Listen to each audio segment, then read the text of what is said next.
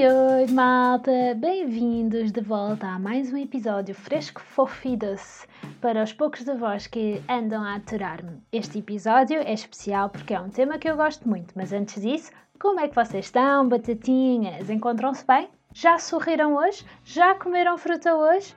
Sim, estas são as perguntas essenciais que vocês podem, sim, eu estou a dizer, podem responder, porque é verdade, eu já tenho uma secção de comentários no meu site, por isso isto está a ficar oficial, malta. Se quiserem, passem por lá, deixem um comentário e aqui a Inês responde. É que já são tantos os comentários, não tenho mãos a medir. Foram dois. O porquê que vos trago hoje é porque é que somos gulosos. Quem não é, certo? Eu sei que não devíamos ser, porque a gula é um dos sete pecados mortais, mas. Oh well. O que não mata engorda, não é verdade? Esta expressão não podia estar mais certa. Também há aquela outra versão do o que não nos mata faz-nos mais fortes. E sabem o que é que isto quer dizer? É que é exatamente a mesma coisa que a anterior. Forte é aquela maneira suavezinha de dizer gordo. Pois sim, todos sabemos aquele clássico. Ah, o Pedro era fortezinho, mas agora está ali todo ele em bom. Pois. Podemos ser golosos por comida salgada ou doce, mas o verdadeiro goloso quer-se doce. Não há muita gente por aí a pensar a meio da tarde que o que há agora era mesmo um croquetezinho, um arrozinho de pato. Hum, pelo menos os meus pensamentos passam mais por bolinhos, pastéis de nata, um chocolatinho. Por falar em chocolate, existem dois tipos de pessoas a comer petit gâteaux ou crepes. Aqueles que têm a habilidade de espalhar o chocolate pelo prato todo e aqueles que limpam o prato enquanto comem. Estão a ver a ideia, até a colher fica a brilhar. Sim, estes são os golosos e sim, eu enquadro-me neste segundo tipo de pessoa e, sinceramente, nem compreendo bem o primeiro tipo. É que não vejo a lógica de deixar um trilho de chocolate perfeitamente gostoso no prato. Regra número 1 um dos golosos, malta. Não se desperdiça chocolate. Tirando isto, no que diz respeito à minha glodice, eu até tento ser uma pessoa contida tento não abusar muito dos doces porque fazem mal à saúde e eu não quero nem morrer nem ser forte. Por enquanto, pelo menos, tento fazer a minha parte e sigo estas regras. Primeiro, quando faço bolos, tento roubar um bocadinho de açúcar à receita. Sim, eu sei, eu sou este tipo de pessoa irritante, mas olhem, tem de ser.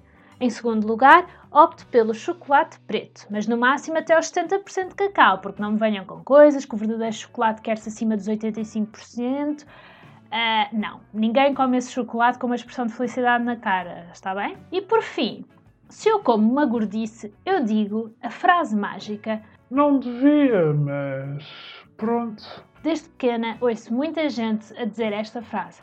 Deve ser uma espécie de superstição do género quando se bate três vezes na madeira para não acontecer eh, algo de mal. Deve funcionar. Mas por que é que temos vontade de comer açúcar? As pessoas associam a comida doce à felicidade. Funciona muitas vezes como uma recompensa até. E não podia estar mais correto, porque quando comemos comida doce, o nosso cérebro é inundado por serotonina e dopamina, que são dois neurotransmissores, ou como muita gente diz, as hormonas da felicidade. E imediatamente vamos ficar com uma sensação de prazer, recompensa, felicidade. Claro que, se formos mesmo golosos em demasia, isto pode não funcionar assim. Está comprovado que o açúcar em excesso leva à depressão e à adição. E porquê? Tal como o nível da serotonina aumenta, também diminui rapidamente. E se compensarmos com mais açúcar, não vamos passar de uma montanha russa de emoções. Por outro lado, quando os níveis de dopamina aumentam, é preciso uma maior quantidade de açúcar para nos sentirmos satisfeitos. Todos nós já passámos por isto, malta, pelo menos de uma forma suave. Pensem lá, depois de cada Natal e da Páscoa, depois de comer tanto ferro rocher e amêndoa de chocolate, é difícil parar, não é?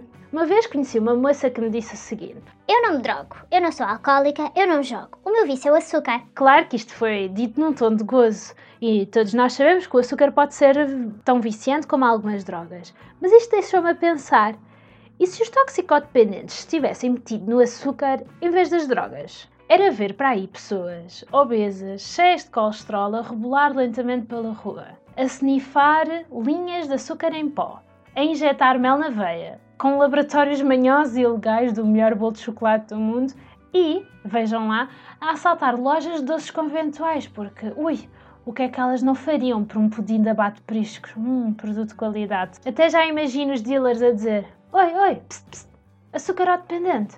Tenho aqui um floco de neve que te vai pôr a ver estrelas.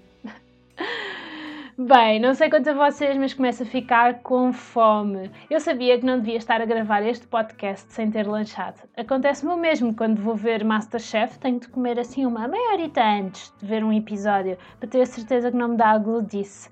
Até ao próximo episódio, malta. Vou só fazer ali um bolinho para acabar com este porquê em grande.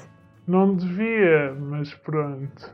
Até lá, bye bye, vou me divertir. Não, não, não vais resistir. Hum, será que já temos amêndoas da Páscoa cá em casa? Tenho de ir ver.